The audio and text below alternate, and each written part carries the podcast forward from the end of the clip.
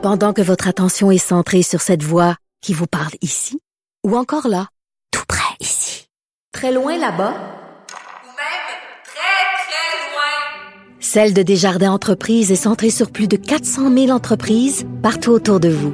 Depuis plus de 120 ans, nos équipes dédiées accompagnent les entrepreneurs d'ici à chaque étape pour qu'ils puissent rester centrés sur ce qui compte, la croissance de leur entreprise.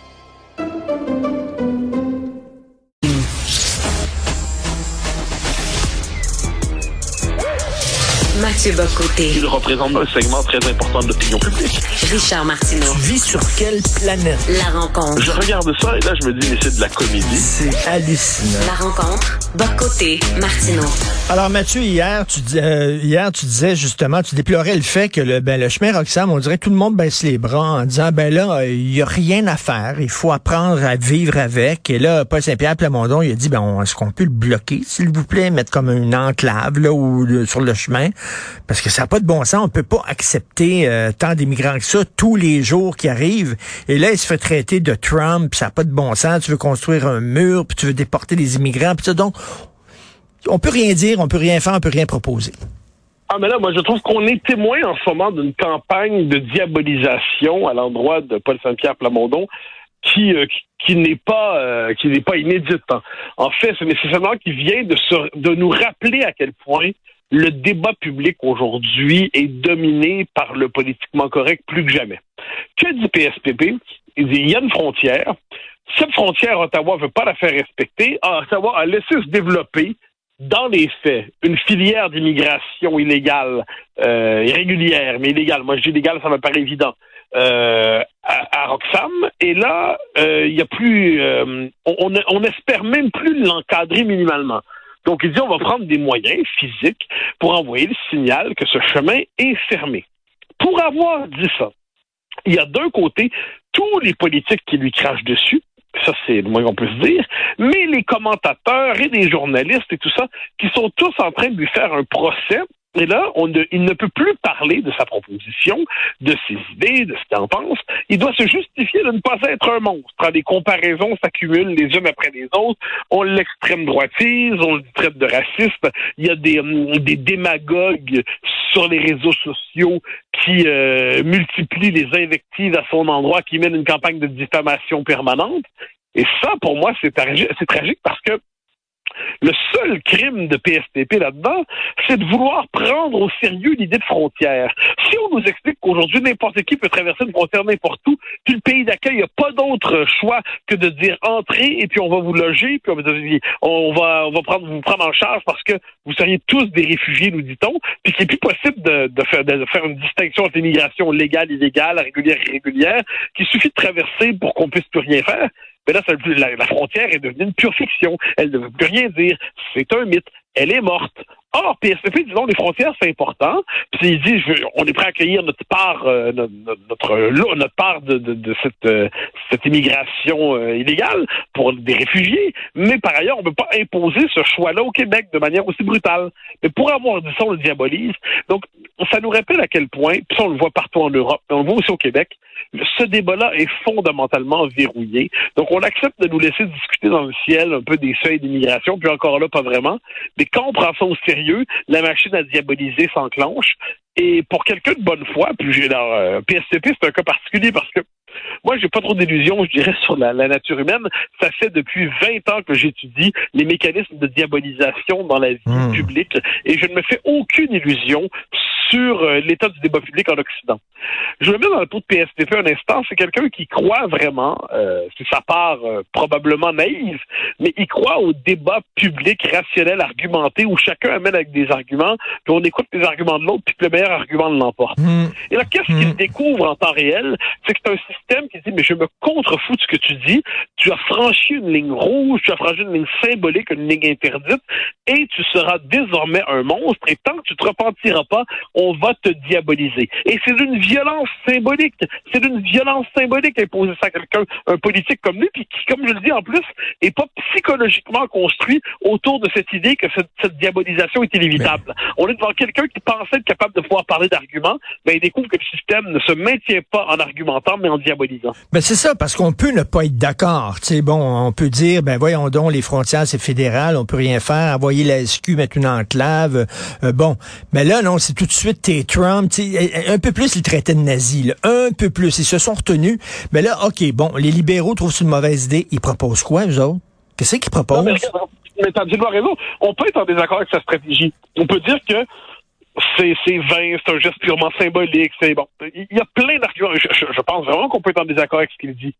Mais là, on répond pas à ces arguments. Puis je sais pas si tu as vu, il y a eu une mêlée de presse hier, je crois, hier ou avant-hier, où des journalistes étaient questionnés là-dessus. Je sais pas lesquels par ailleurs. Et là, on lui disait oui, mais les experts disent que le droit les experts en droit international disent que c'est pas possible. Et là, on voit toute une forme de, du caractère trouble d'une partie du journalisme contemporain qui s'exprime là-dedans. Parce que les experts en droit international dont on parle, c'est la plupart du temps des militants du sans-frontiérisme. C'est des universitaires de gauche ou d'extrême gauche qui militent contre l'existence des frontières, soit qui veulent les abolir par une espèce de tribu absolu du pseudo-droit international qui, dans les faits, est un, cadre idéologique qui vise à neutraliser les souverainetés nationales, soit ce sont des immigrationnistes convaincus, des ardents, mais là, on nous dit des experts.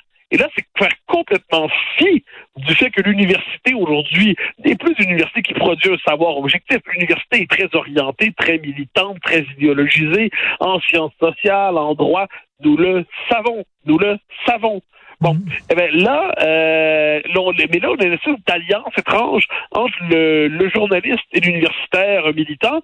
Puis devant ça, le col politique dit oui, mais je suis pas d'accord. On dit oui, mais les experts disent que non, mais les experts, c'est pas l'équivalent de la conférence. Tu sais, en 1954 au Québec, hein, la conférence des évêques pense que ah ben si la conférence des évêques pense que, je vais arrêter de penser autre chose. Là, les fameux experts en question, ce sont souvent des idéologues. Et, et là, PSTP avait raison de dire dans son point de presse, envoyez-moi les arguments, puis je vais voir ce que j'en pense. Mais là, les paroles d'autorité en Mais- ce moment semblent écraser la possibilité de la réflexion politique. Mais ce que j'aime de, de- de la démarche de PSPP, le Paul Saint-Pierre Plamondon, qu'on soit d'accord ou pas, c'est qu'il dit il faut il faut arriver avec un coup de force puis forcer euh, le fédéral à, comme on dit en anglais address the situation, c'est-à-dire de pas faire comme si euh, de mettre ça sous le tapis en disant on se ferme les yeux, on regarde ailleurs. Non non, il y a un problème, on va faire un coup de force pour vous forcer à regarder ce problème-là, puis en discuter parce que Christy tous les jours qui passent, c'est des milliers de, de, de- de- d'immigrants qui passent par là. Alors là, c'est Hein? très particulier, hein, parce que là, on a euh, PSPP qui dit seulement il faut créer un rapport de force avec Ottawa. Un rapport de force. Et là, l'idée que le Québec prenne l'initiative de créer un rapport de force, c'est comme si on était un monstre odieux et tout ça. Donc, le Québec devrait être dans la protestation morale permanente. Pardon. Et quand je vois Mme Fréchette, la ministre de l'Immigration, dire tourner euh, PSPP en ridicule, d'un instant, la semaine dernière, c'est elle qui disait le chemin Roxham, ça doit fermer, basta de ça. Madame, Mané- Madame Fréchette, euh, pensez-vous la même chose deux jours de suite? Ah, ça serait intéressant de savoir quelle est votre position. Donc moi, je, trouve qu'il y, a- plusieurs choses là-dedans. Un, la question du chemin Roxham. Est-il permis de dire qu'on va prendre les moyens nécessaires pour le fermer? Un. Deux, est-ce qu'on est plutôt dans une logique d'immigrationnisme tel que finalement il n'est plus possible de, dire que les frontières seront respectées? Trois, on voit des mécanismes de diabolisation au cœur du débat public qui servent à disqualifier quelqu'un qui sort justement de la logique sans frontières, parce qu'il dit ben, les nations c'est important, les frontières c'est important, tout ça ça compte.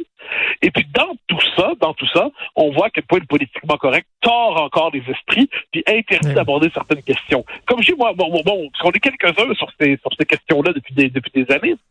Euh, si on accepte d'avoir une mauvaise réputation, moi c'est- mon cas, mettons. Moi j'accepte que, que, que je suis des espèces de, de, de, de je sais pas, des, cyber haineux qui traînent sur Twitter, que, quel que soit leur, leur statut, hein, qu'ils soient docteurs en droit, qu'ils soient dans sur un compte anonyme, qu'importe, on accepte qu'ils nous vomissent dessus. Hein, c'est leur job, qu'ils vomissent, et de mon côté, notre job, c'est de ne pas s'en préoccuper.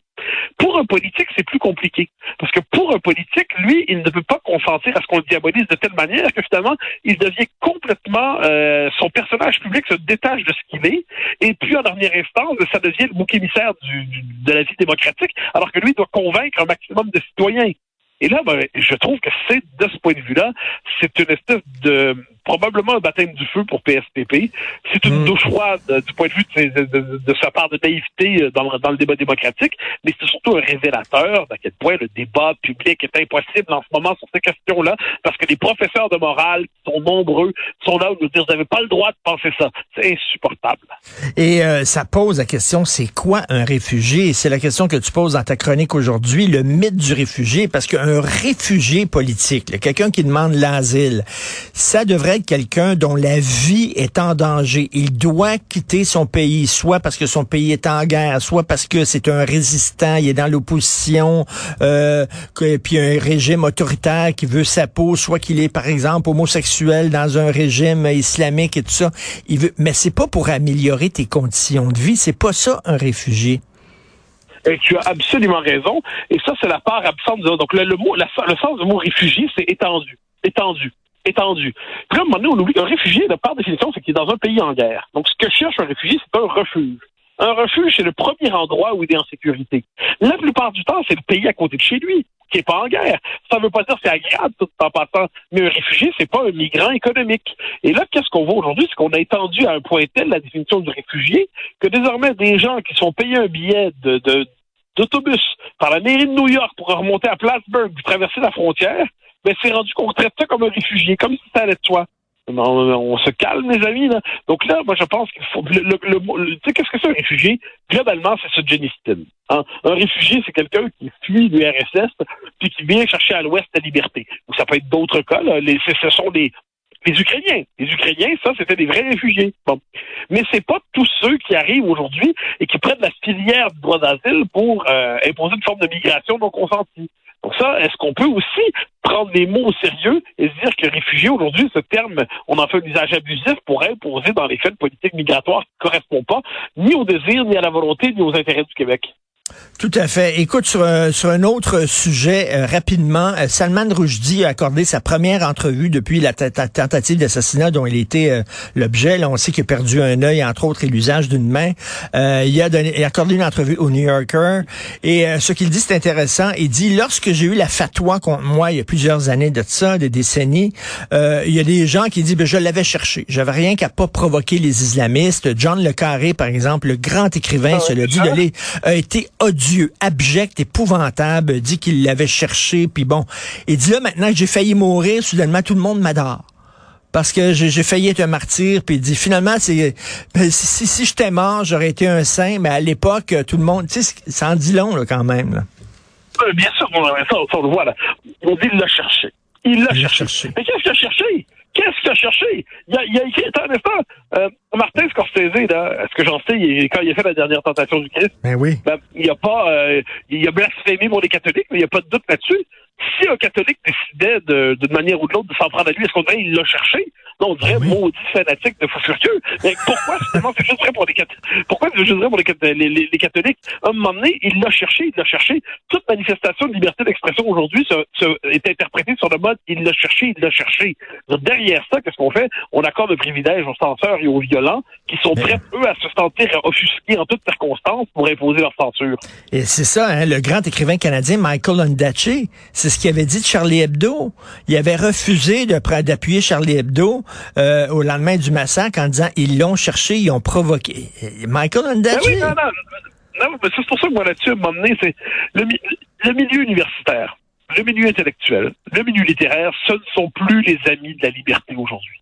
faut simplement le dire avec tristesse, mais moi, je, je tiens jusqu'à preuve du contraire, que la majorité des gens dans ces milieux sont aujourd'hui indifférents ou hostiles à la liberté et sont tellement soucieux de montrer qu'ils sont dans le camp de la Hmm. politique qu'ils sont prêts à vomir sur celui qui serait canardé. Ils sont et, et, et ils sont- de mode toujours vaguement subtil. Et moi, je, je- puis Justin Trudeau, quand euh, quand quand Samuel Paty s'est fait égorger puis décapiter.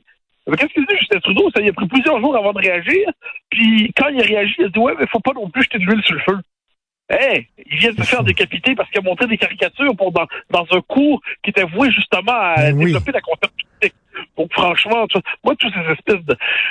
c'est- bien vu de regarder de haut ceux que l'on classe à droite, entre guillemets, en disant, ah, ils sont pas subtils, ils manquent de raffinement, ils n'ont pas compris la complexité des choses. Nous, on est subtil, hein. Euh, on est, on est subtil dans notre subtil, dans notre subtile subtilité, dans notre complexe complexité. On voit des choses qui passent à la, qui échappent à ces chroniqueurs populistes de droite, comme ils disent. Ben oui, c'est ça, les amis. Derrière cette espèce de fausse subtilité, vous cachez de la lâcheté. Tout à fait. Euh, donc, euh, ton texte à lire, Roxham, le mythe du réfugié. Merci Mathieu, on se reparle demain. Bye. Bye bye.